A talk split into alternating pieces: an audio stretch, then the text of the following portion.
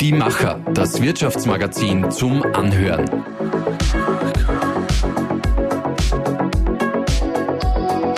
Und hier ist dein Host Susanna Winkelhofer.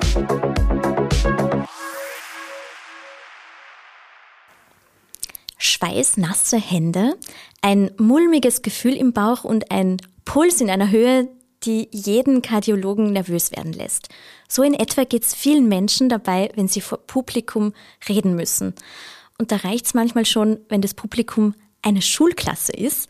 So war das damals bei Elisabeth Eidenberger. Die 15 Minuten Schulreferat waren damals die schlimmsten ihres Lebens. Und die Lehrerin hat am Ende gesagt, ja, Elisabeth, schreiben kannst eh total gut, aber reden, das ist nicht so deins.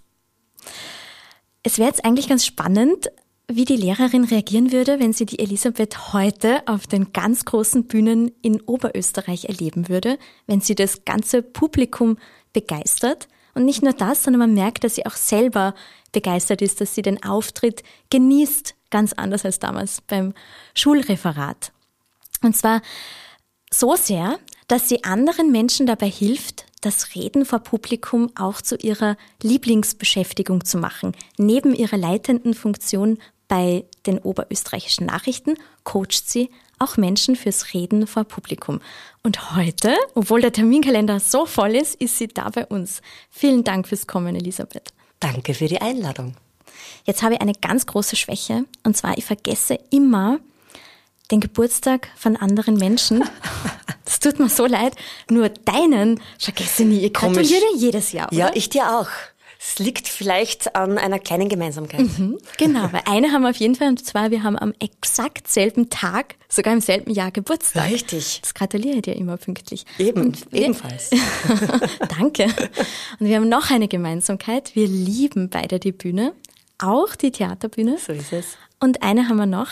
Wir versuchen beide, beides zu verbinden, Familie und Beruf.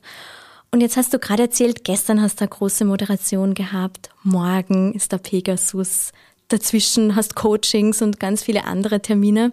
Ich habe gestern ähm, einen Podcast, also ich war zu Gast in einem Podcast von der Bernadette Spießberger, wo es um genau das gegangen ist, wie kann man das vereinen.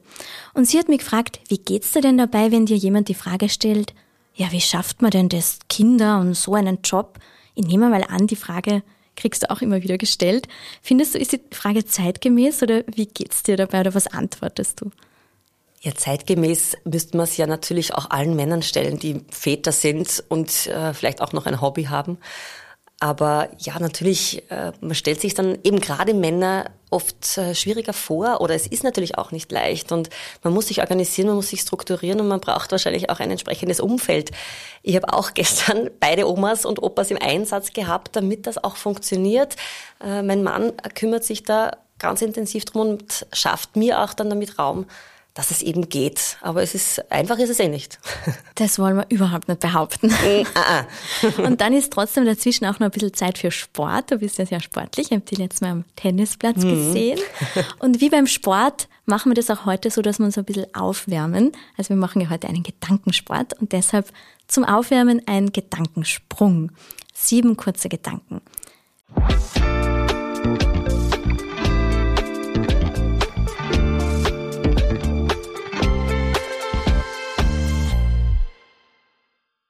Fünf Minuten vor meinem Auftritt. Atme ich ein, aus, ein, aus. Blackout auf der Bühne und jetzt? Ebenfalls atmen ein, aus, ein, aus, Gehirn mit Sauerstoff versorgen, dann wird's wieder. Ins kalte Wasser bin ich zuletzt gesprungen als ich meinen eigenen Podcast gelauncht habe. Der erscheint heute zum ersten Mal, wobei Richtig. das ist natürlich, wenn unsere Folge erscheint, ist er ja schon etabliert. Ja, total. Eine Erfahrung, die hart, aber wichtig für mich war. Ich glaube, überall dann, wenn das Herz bis zum Hals klopft und man eigentlich weg will, dann da zu bleiben und das durchzuhalten, es kann es in einem konkreten Beispiel festmachen, aber eben jedes Mal, wenn man raus aus der Komfortzone muss, ist unglaublich wichtig. Zeitungen werden in zehn Jahren gelesen. TikTok, LinkedIn oder Instagram. Ah, das ist gemein. Ähm, ich schwanke zwischen Instagram und LinkedIn, immer mehr LinkedIn witzigerweise, aber im Kern immer noch Instagram. Ah. Verstehe ich. Meine ersten drei Gedanken, die aufkommen, wenn ich an künstliche Intelligenz denke. Äh, wow, was künstliche Intelligenz schon alles kann und leisten kann. Ähm, die künstliche Intelligenz wird uns, glaube ich, viele Dinge abnehmen und uns das Leben erleichtern bei Dingen, wo ich vielleicht meinen Kopf eben gar nicht so notwendigerweise brauche. Und drittens, dass wir endlich auch jetzt, wenn wir an unsere Journalistinnen und Journalisten denken, wieder die Zeit haben, Dinge zu tun, die im Journalismus ausmachen, nämlich draußen zu sein, dort, wo nämlich die KI nicht ist, weil die findet zwar die Dinge im Internet, aber was auf der Straße passiert, das weiß die KI nicht und da gehören wir Journalisten hin. Und da wollen wir auch hin, oder? Absolut. Viel spannender. Ja, sicher, raus mit uns.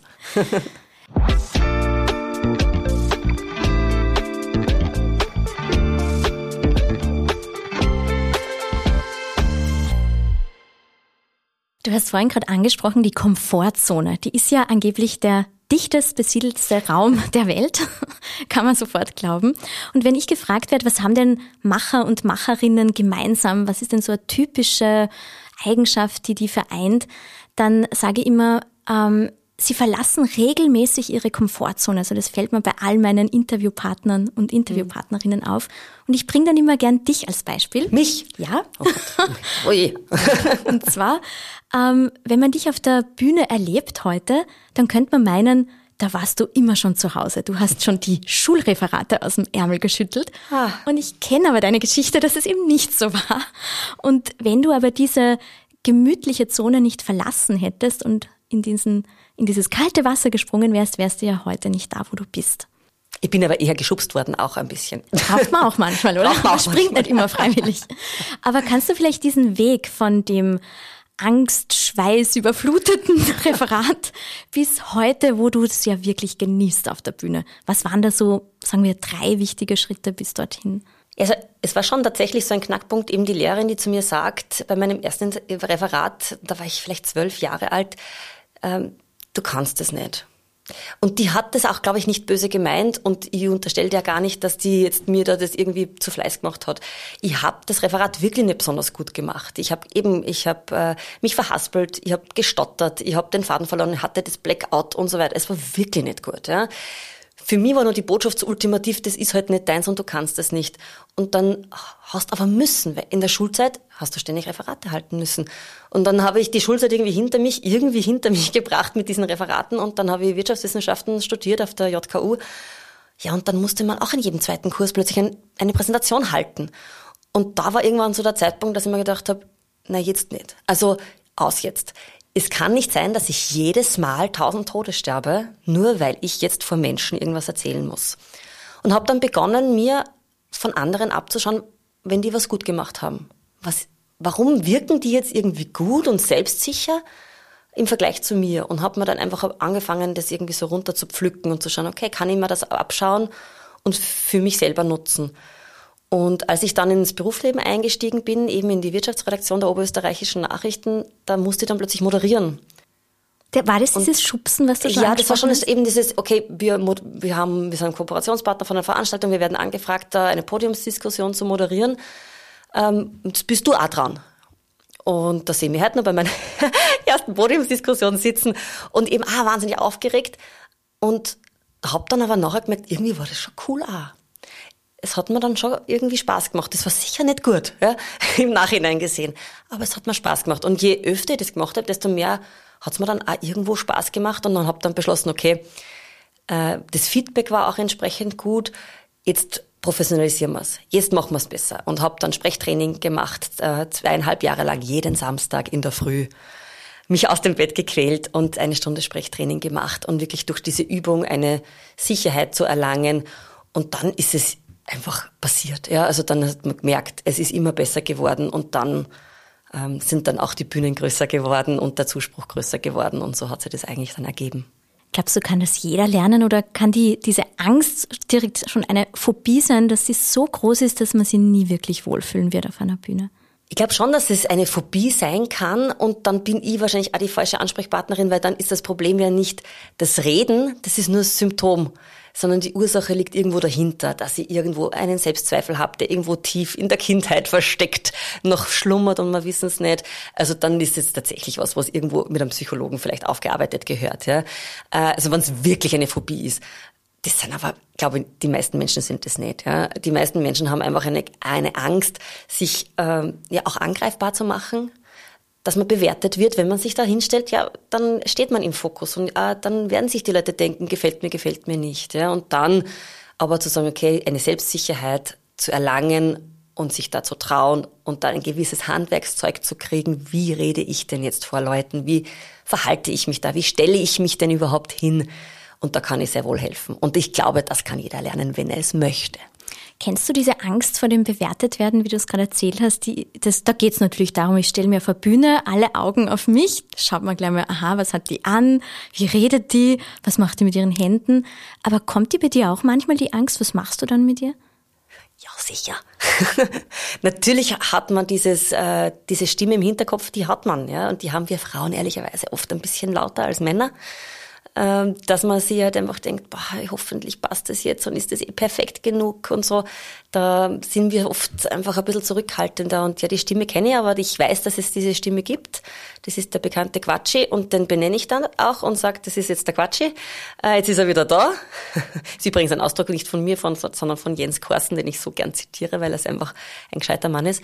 Und dann, ähm, dann kann ich ihn auch wieder wegsperren und sagen, okay, ich habe mein Bestes gegeben, ich habe das gemacht und ich habe keinen Einfluss drauf, was mein Gegenüber jetzt von mir haltet. Ich weiß nicht, was du denkst. Ja, ich habe auch darauf keinen Einfluss in Wirklichkeit. Wenn du mir nicht magst, mm, ja, ist, dann kann ich mein Bestes geben, dass ich dir sympathisch bin. Wenn es nicht funktioniert, dann ist es halt einfach nicht so. Und ähm, ja, das glaube ich, diese Stimme, die haben wir und auch mit der kann man lernen, irgendwie umzugehen. Mhm. Ich habe vor kurzem Philipp Madatana auf der Bühne erlebt, auf einer großen Bühne, und der hat gesagt, damit man wirklich guten Auftritt hinbekommen kann, muss man bereit sein zu scheitern. Und zwar so richtig zu scheitern. Bist du mal auf der Bühne so richtig gescheitert? Also so richtig gescheitert ist er relativ. Äh, also es sind, mir, es sind mir schon Sachen passiert, ja. Also ich habe zum Beispiel mein Moderationskärtchen ins Publikum geschmissen, versehentlich, weil ich so ein bisschen wild gestikuliert habe und die waren so rutschige Kärtchen und äh, das oberste und unterste ist am Finger festgeklebt und die dazwischen sind rausgeschossen.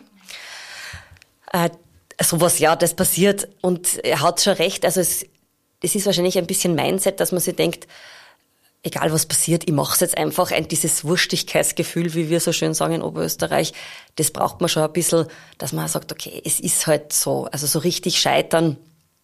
Aber du Bühne, bist bereit dazu. Äh, was, was passiert, passiert. So wünschen tue ich mir's nicht. wünschen tue ich mir's nicht.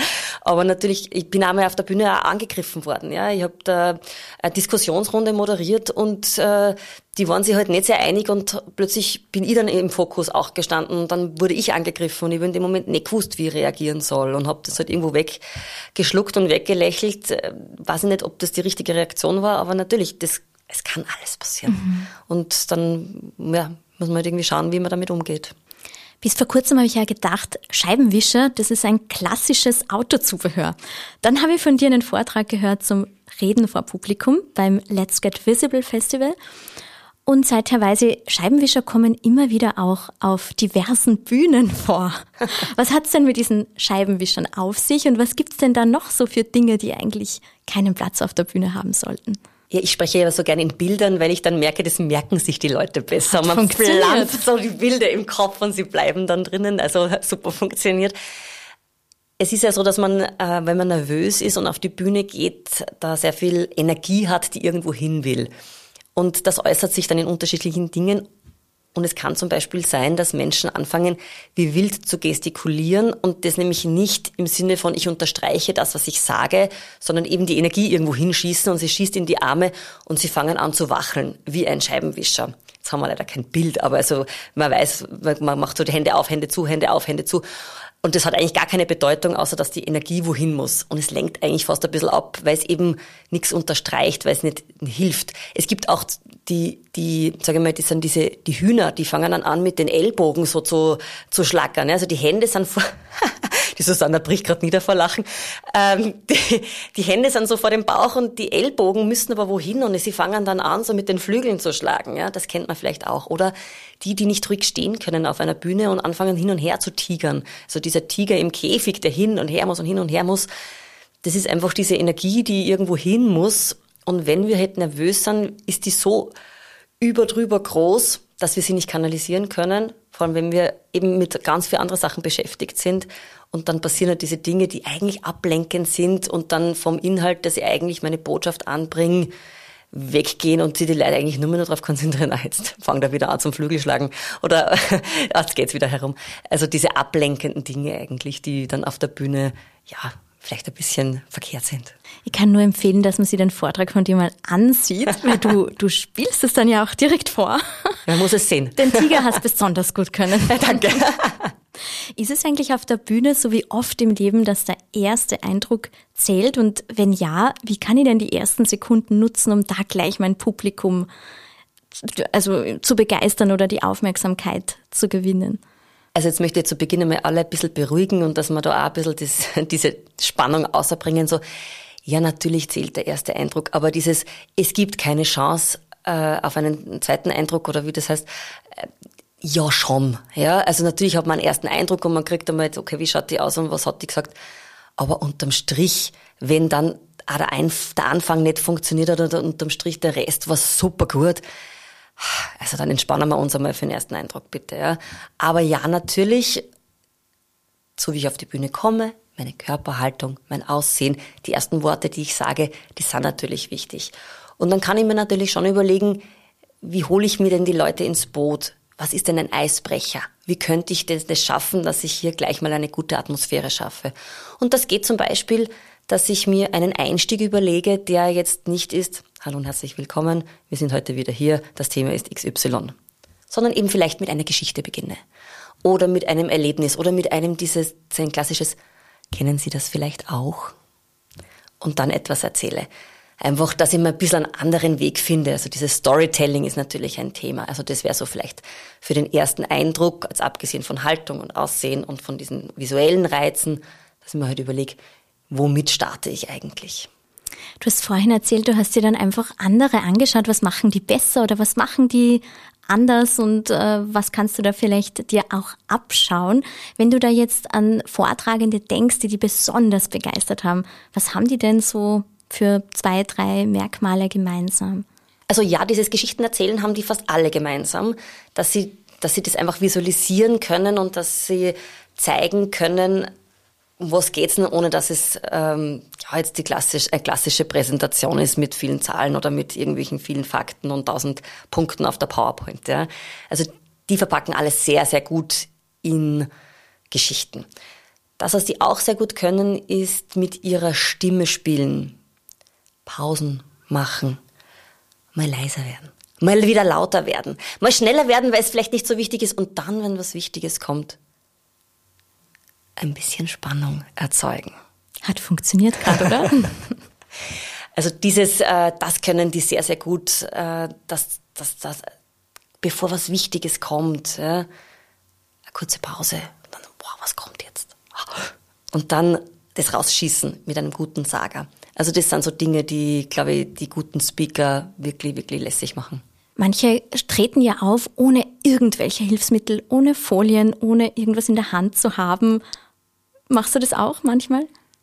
Ja, also das kommt jetzt darauf an, was es ist. Bei Moderationen habe ich meine Kärtchen, an denen ich mich auch festhalten kann.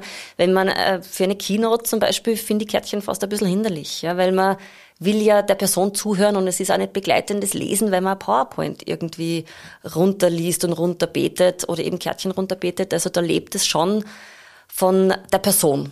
Und je authentischer sich die Person auch bewegen kann und Freiheiten hat, weil es eben nichts in der Hand hat, desto schöner wirkt es dann, glaube ich, auch. Aber es spricht, glaube ich, nichts gegen eine Präsentation oder gegen ein Flipchart, wenn man eben weiß, wie man es einsetzt, dass es auch gut ausschaut und gut wirkt. Hilfreich ist es ja dann, wenn die Person auch noch ganz viel Charisma hat. Und ich würde mhm. mal sagen, genau das hast du. Ist es etwas, das man lernen kann oder ist es einfach angeboren?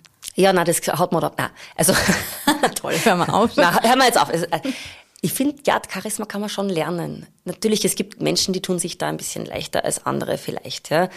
Aber was ist ein Charisma? Es gibt unterschiedliche Arten von Charisma. Manche sind durch ihre Dominanz. Ein Donald Trump hat vielleicht ein gewisses Charisma, weil er so dominant ist, ja.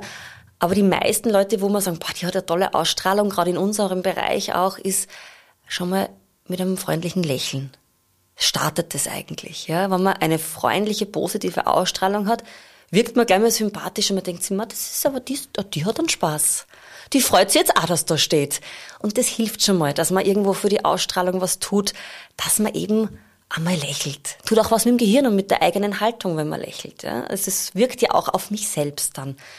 Also das kann man sich auch antrainieren, weil ich bin auch nicht jeden Abend oder jeden, jedes Mal, wenn ich auf die Bühne gehe, äh, voll happy, peppy und super fit und es läuft alles rund. Man hat halt sein Leben und seinen Alltag und das spielt auch manchmal mit rein. Aber in dem Moment, wo ich auf die Bühne gehe, bin ich professionell und dann lächle ich. Und das kann man natürlich zu einem gewissen Grad auch antrainieren und sich einfach professionell dahinstellen. Du hast ja gerade vor kurzem gepostet, dass du ganz kurz vom Auftritt, ein großer Auftritt, gemerkt hast, du bist überhaupt nicht fit. Also mhm. gesundheitlich angeschlagen hat sich dann ja auch äh, bewahrheitet. Aber du hast den Auftritt nicht abgesagt und hast es durchgezogen.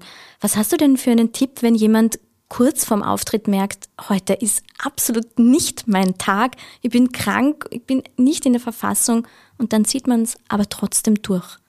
Wenn es rechtzeitig, wenn man rechtzeitig draufkommt, empfehle ich nicht krank irgendwo auf die Bühne zu gehen oder zu arbeiten. Das haben wir, glaube ich, auch durch Corona gelernt. Das bringt eigentlich nichts, wenn man sich da irgendwie durchboxt. Aber natürlich gibt es Situationen, wo es einfach zu kurzfristig ist, um abzusagen. Und jetzt kann man natürlich mit Medikamenten, wenn man Aspirin sich einschmeißt, vielleicht macht es das besser. Ähm, aber halt zu schauen, dass man sich auf sich fokussiert und einfach wirklich klar macht, okay, diese eineinhalb Stunden, die schaffe ich jetzt auch noch. Und eben, ich bin professionell, authentisch wäre ich jetzt in meinem Bett und die Füße hoch und das Fieberthermometer und hin und her und eine Tasse Tee. Aber es gehört zur Professionalität einfach dazu, dass man da einfach sagt, okay, das, ich schaffe das jetzt auch. Und wenn man da versucht, konzentriert zu bleiben, dann wird man es auch irgendwie schaffen. Und wenn es dann nicht perfekt ist, dann kann man das mal so hinnehmen, oder? Ja, wer ist schon perfekt? Was ist das für ein Anspruch an uns selbst, ständig perfekt sein zu müssen? Wir sind alle Menschen, wir können uns verhaspeln, wir können uns verreden. Wir machen uns da plötzlich zu viel Druck, gerade wenn es beim Sprechen ist vor Publikum, da glauben wir alle, das muss man können. Na, muss man nicht. Wenn ich jetzt dir sage, wenn wir über das Tennis geredet haben, nimm mir bitte einen Schläger und spiel mir 15 Mal genau auf diese Linie in dieses Eck dann sagst du auch nicht, geh, sowas, dass du das nicht kann, das wundert mich jetzt schon. Und beim Sprechen, beim Sprechen wundert's uns, dass wir es halt nicht perfekt können, wenn wir vor einem Publikum sind, in einer Situation, die wir eben nicht gewöhnt sind, die wir nicht trainiert haben. Also wie beim Sport. Genau. Üben, üben, üben, üben, üben. Also von nichts kommt nichts. Das heißt nicht umsonst. Wie ist denn das beim Humor? Der ist ja bei dir auch immer mit auf der Bühne und das ist ja auch etwas, das viele begnadete Redner vor Publikum vereint. Ich denke an Thomas Gottschalk, Barbara Schöneberger.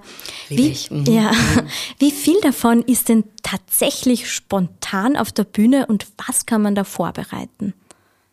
Ich bereite das sehr wohl auch vor. Also wenn es wirklich passt und wenn ich das Gefühl habe, da könnte so ein bisschen ein kleiner Schmäh einpassen, also es ist ja jetzt kein Kabarett, ja, aber dass man ab und zu mal ein bisschen auflockert, weil man so einen kleinen Nebensatz vielleicht reinschlittern lässt, das kann man sich schon vorbereiten. Und je öfter man das auch macht und je trainierter man das, äh, je trainierter man ist und je öfter man auch auf dieser Bühne steht, desto eher fällt es einem auch spontan ein. Weil es wird dann besonders witzig, wenn man auf eine Situation reagieren kann, weil im Publikum gerade irgendwas passiert, weil ein Gesprächspartner eine Antwort gibt, auf die man reagieren kann und soll.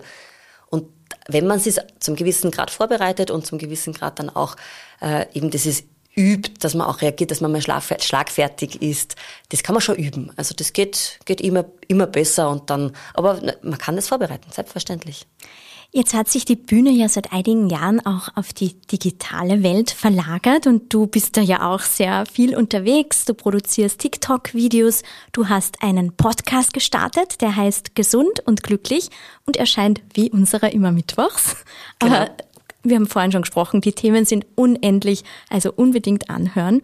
Was ist denn da so der Unterschied zwischen der digitalen und der analogen Bühne? Worauf muss man denn im digitalen vielleicht noch mehr achten? Also der Riesenunterschied ist einfach, dass ich niemanden sehe.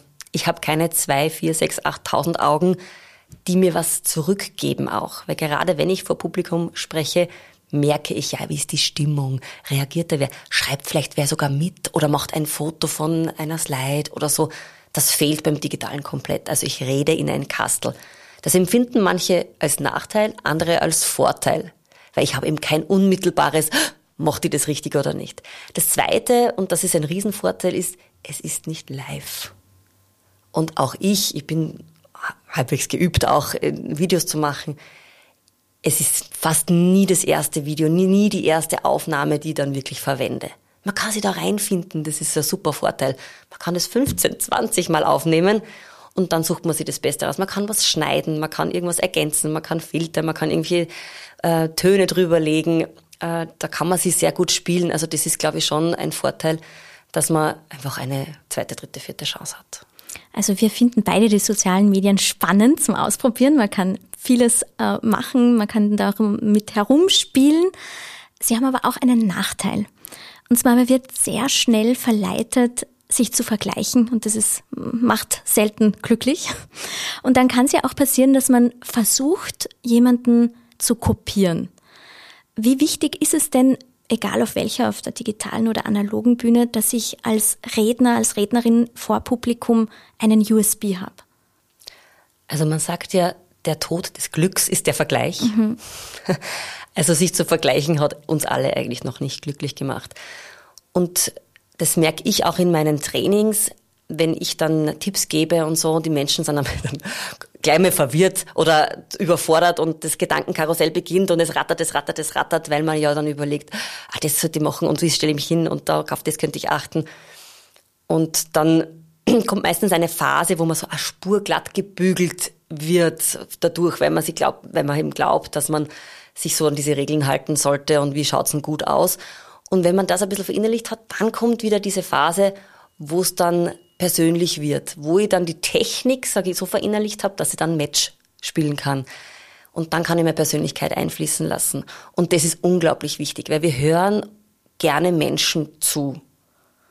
Und wir sitzen uns gern gegenüber und wir wollen was von dem Menschen ja auch mitkriegen, von dieser Persönlichkeit, von der Art und Weise.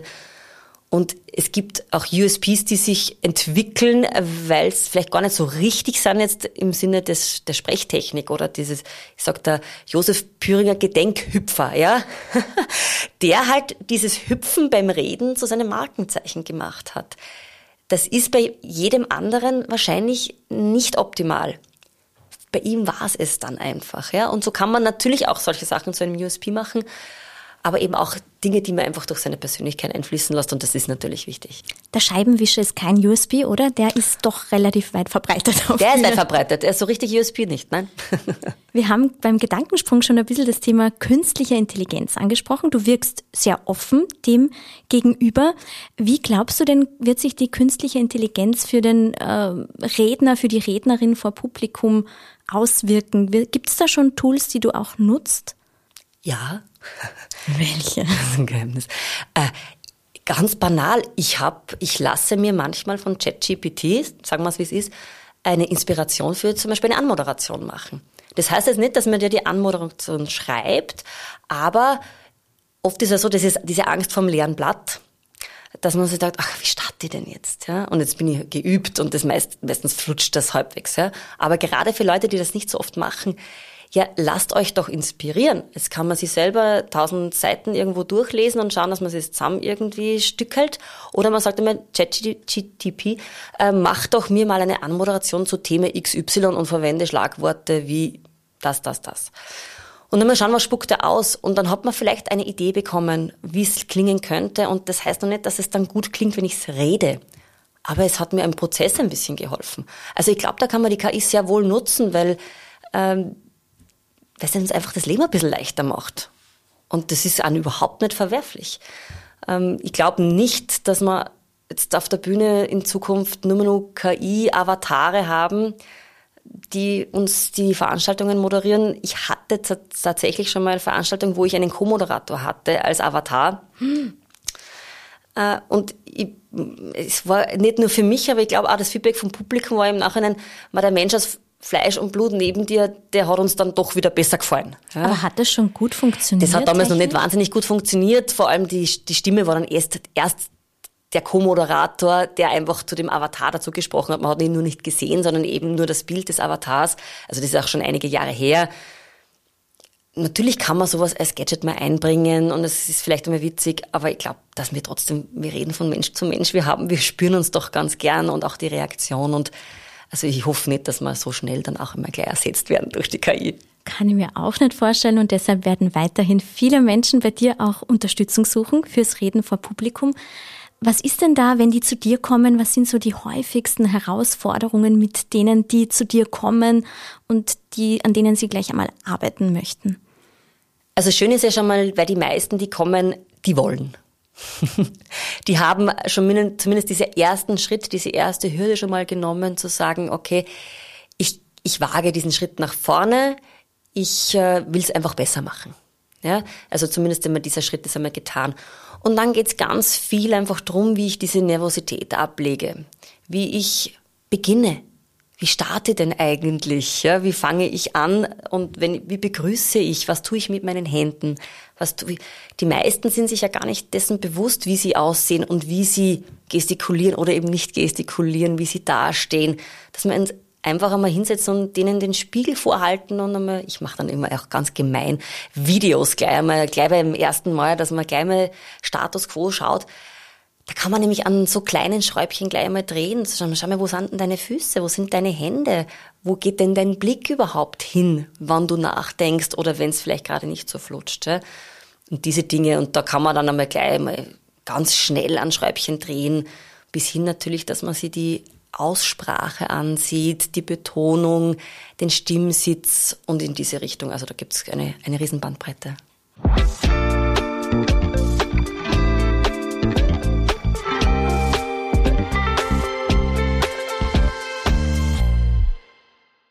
Jetzt bist du aber nicht nur ein großes Vorbild, was das Reden vor Publikum betrifft, sondern auch, was du aus deiner Karriere gemacht hast. Vom anfänglichen, äh, von der anfänglichen Angst beim Reden vor der Schulklasse oder auch deine Entscheidung, nicht eine Aufnahmeprüfung bei der Schauspielschule zu machen, bis hin zum Start in einem sehr, sehr renommierten Medienhaus bei den oberösterreichischen Nachrichten, wo du dann wahrscheinlich hingekommen bist und irgendwann gesagt hast, hallo, da bin ich mit meinen ganzen Talenten, gibt's mir eine Bühne.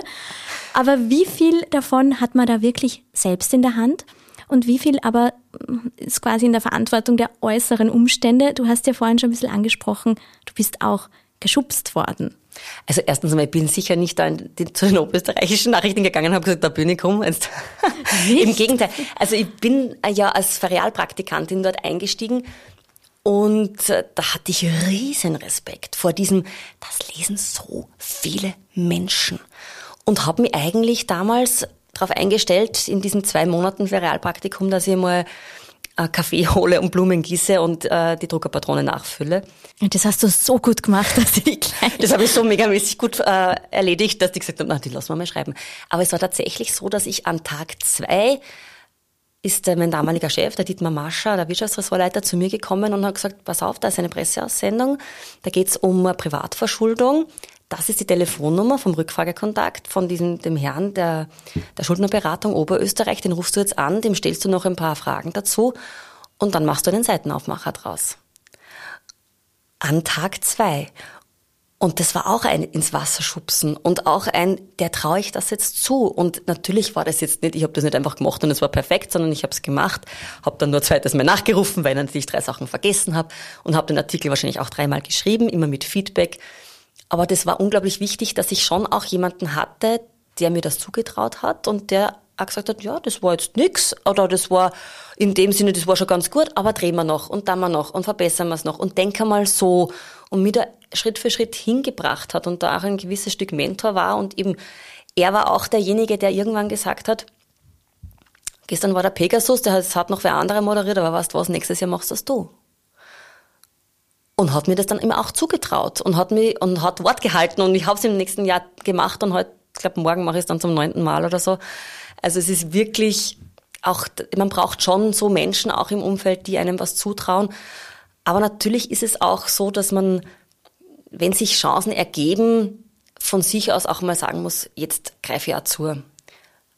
Auch zielstrebig zu sein und dann, wenn sich was ergibt, lieber mutig sein, Ja sagen und nicht die Selbstzweifel lauter sein lassen als diese mutiges, dieses mutige, ja, ich mach's, ich kann's, komm.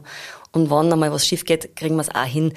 Das ist was, was, glaube ich, schon ein großer Lernprozess ist und da stecke ich ja immer noch mittendrin. Also das ist jetzt nicht so, dass quasi, bam, ich, ich habe da Karriere hingelegt, passt, sondern das ist eine Entwicklung, die jeder durchmacht und ähm, es muss schon ein bisschen zusammenpassen. Umfeld, die richtigen Leute und auch der Mut, da selber voranzugehen. Und manchmal ist der erste Schritt, dass man mal ein Training macht und sich in einem bestimmten Bereich verbessert. Könnte zum Beispiel das Reden vor Publikum sein. Die letzten 30 bis 60 Sekunden gehören jetzt ganz allein dir, Elisabeth. Wenn du jetzt auf einer Bühne stehen würdest, was würdest du dir denn da sagen, und, um Menschen dazu einzuladen, zu dir ins Training zu kommen?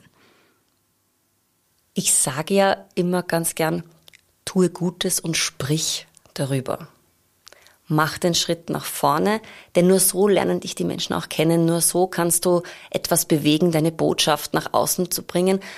Und das kann man jetzt auch sagen, natürlich macht man das vielleicht schriftlich, man kann es auch schön in Bildern sagen. Aber wir hören Menschen einfach unglaublich gerne zu und hängen an ihren Lippen. Und deshalb ist es manchmal auch gut, wenn man die Geschichten erzählt. Und wenn man Geschichten erzählen möchte und das vielleicht auch ein bisschen besser, spannender, toller machen möchte, dann darf man sich gerne vertrauensvoll an mich wenden. Ich, mir macht es unglaublich Spaß, hier zu helfen. Und das war jetzt die kurze Werbeeinschaltung. Vielen Dank. und von mir nochmal danke, Elisabeth, für deine Zeit. Sehr gerne. Ich glaube, es hat nicht nur mir Spaß gemacht. Mir macht es immer Spaß. Wann machen wir das nächste Mal? Ja, äh, Termin finden. ja, passt. Sofort. Und alles Gute für deine vielen, vielen Moderationen. Vielen lieben Dank. Danke für die Einladung.